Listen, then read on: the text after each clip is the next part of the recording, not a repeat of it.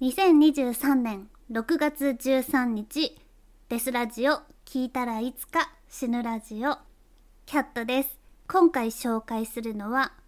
ヴァンパイアキラーロッドフェレルです。また田舎のバリバリのゴス集団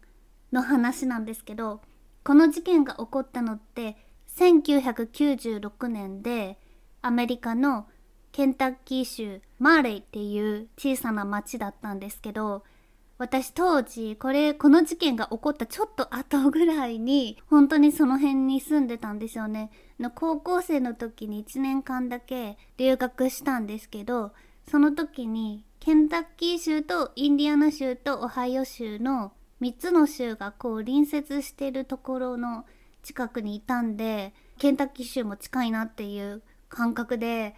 でも全然この事件知らなくて。高校生の時はトゥルークライムとかあんまり頭になくてですね。調べてなかったのがすごい残念というか当時だったらいろいろ調べようと思ったら関係者とか出てきたんじゃないかってちょっと思って今ちょっと後悔してますけどでもこの話って保守的な小さな田舎のそれこそ本当にガチガチのキリスト教しかいない保守的な田舎でなぜかゴスのグループが発生してでその人たちが自分たちをヴァンパイアだって名乗り出すっていう話なんですけどまあ日本だと中二病とかビジュアル系が好きだったりとかゴスっていう言い方をしないかもしれないんですけど実際に私もその保守的なキリスト教の田舎町の小さい学校で留学してた時に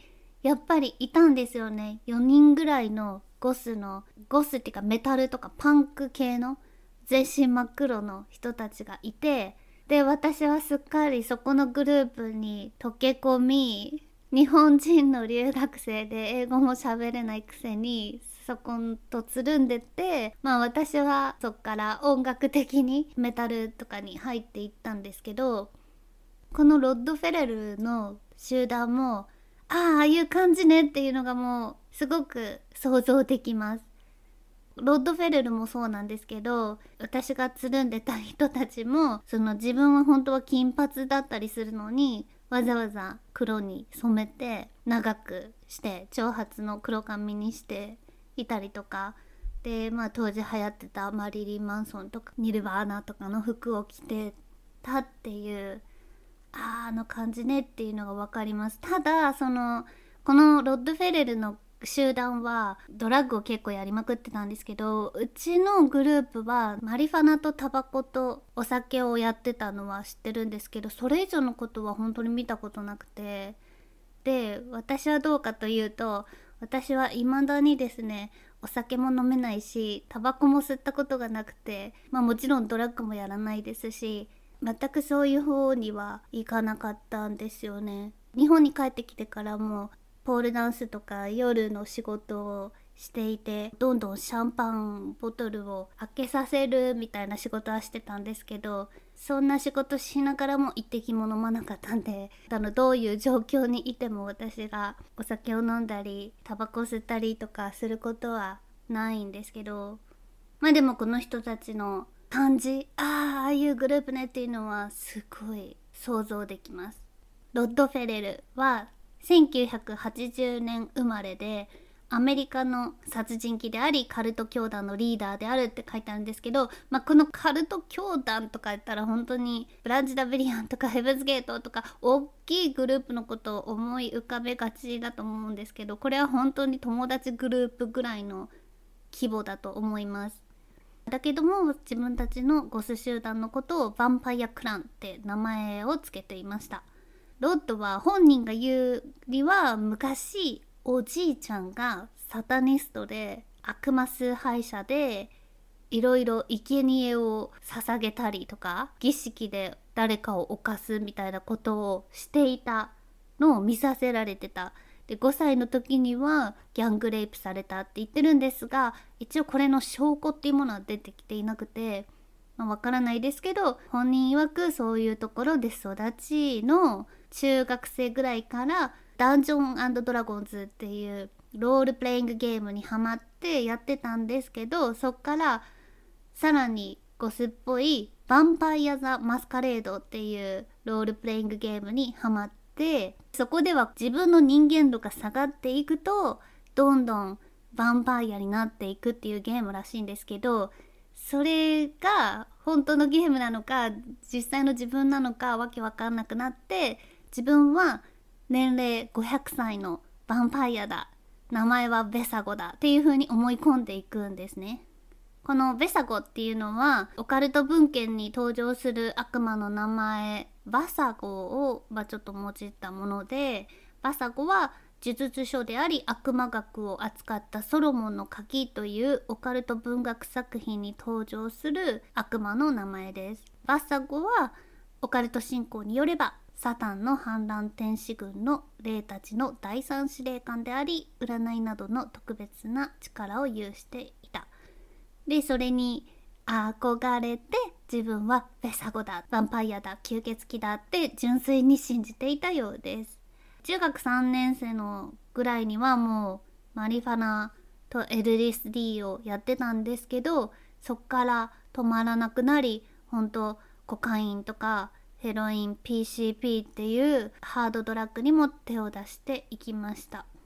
そしてヴァンパイアの行動として墓地でお互いの血を吸ったりそういう自分の部屋の中に祭壇を作ったりしてヴァンパイアごっこを繰り広げていたわけですね。その中でスコットっていう男の子が、まあ、彼の右腕としてなんかナンバー2みたいな感じで君臨してたんですけど、まあ、メンバー自体はなんか最高で30人ぐらいいたって書いてあるけど、まあ、その辺はちょっと怪しいです。カルトが大きくなるにつれて、まあ、やっぱり誰が一番に君臨するかっていうかマウンティングみたいなのって多分大事だと思うんで誰が一番やばいヴァンパイアかっていうのを見せつけるためにもきっとこうやってドラッグの量が増えていったりとか血を飲む量が増えていったりとかしてたんだと思うんですね。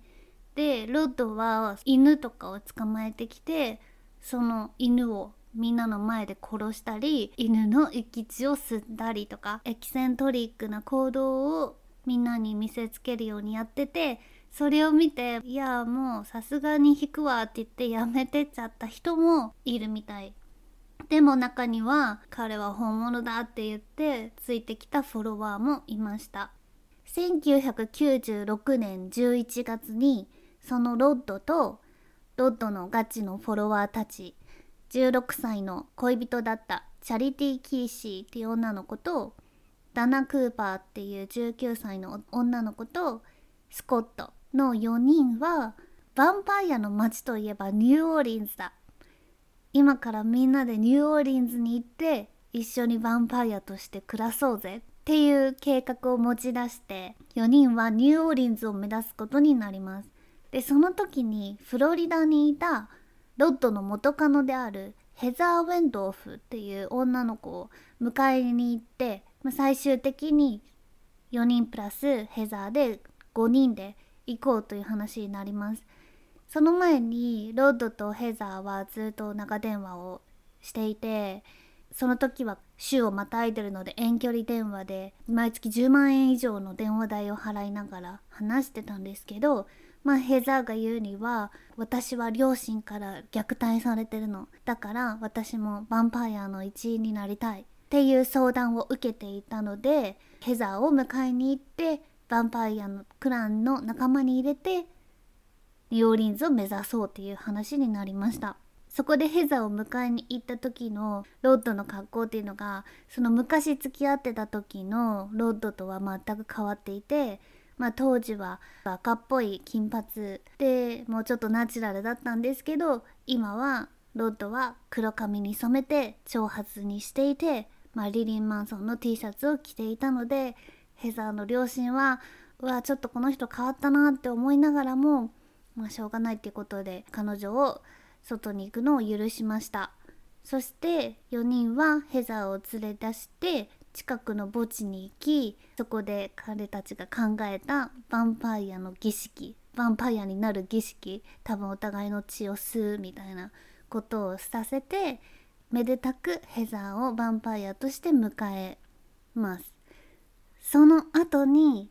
ロッドとスコットはドラッグを決めてヘザーの家に2人で戻るんです。時刻は夜になっていたんですがロッドとスコットはガレージからヘザーの実家に侵入しロッドはバールを握りしめていました。49歳のヘザーの父親リチャードがソファーで眠っているのを発見し彼の頭を何度もバールで殴り撲殺しました。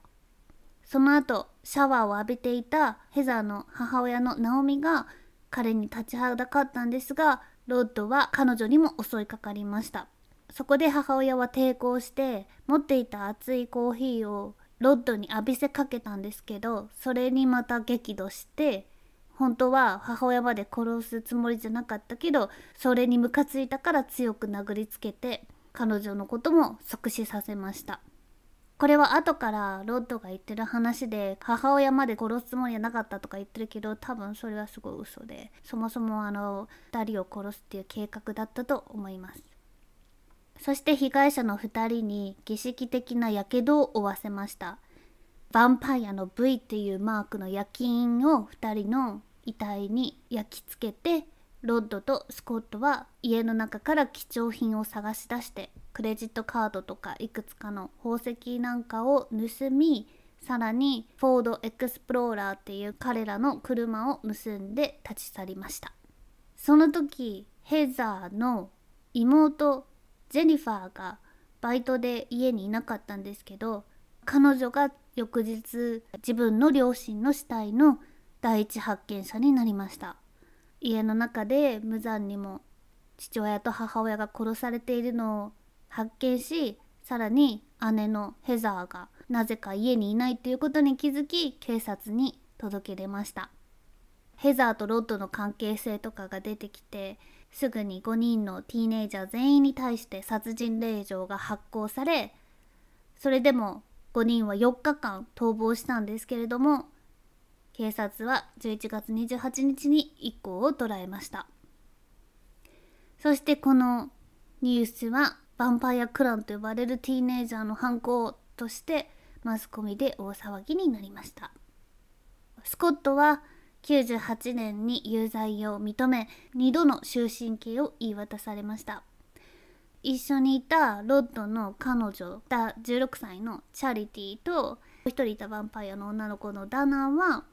2人はその罪状と刑の軽減を引き換えに司法取引を行ってチャリティの方は10年ダナの方は17年の刑を受けました。それもさらにちょっと減刑されてもうすでに自由の身になってます。スコットの方も40年に短縮されたので51歳になったら出てくる予定です。ロッドは死刑を言い渡されフロリダ州で最年少の死刑囚になりました。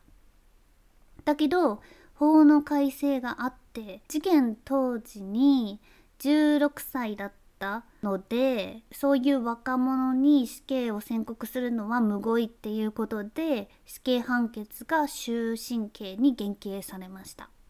彼の弁護人はロッドが多重人格者であるっていうところをで責任能力がないって言おうとしたんですがそれは通らなかったです。そしてやっぱり気になるのがヘザーなんですけど自分の両親が殺されてるのとかも全然知らなかったしまさかロッドが自分の両親を殺すなんて思わなかったっていうことで罪になってないんですよねなんかちょっとそこがえー、いそうなんだっていう感じなんですよね。ロッドの主張とかではヘザーが自分の両親がうざいから殺してほしいって頼んできたっていう風にも言っているのでそこの話がどういう話がされていたのか本当にヘザーは無実なのかっていうところがちょっとありますけど、まあ、この話を思うとちょっとあれ思い出しますよね。あのアジア人でジェニファー・パンだジェニファー・パンカナダで育てられたアジア人の女の子であの真面目な両親に育てられてで彼氏と一緒に両あの親を殺したっていう。あれをちょっと思い出しちゃうんですけどジェニファー・パンの話？けどこの場合はまあヘザーは罪に問われてなくて今頃ねあのどっかで結婚してるらしいですけど他の親戚からはちょっと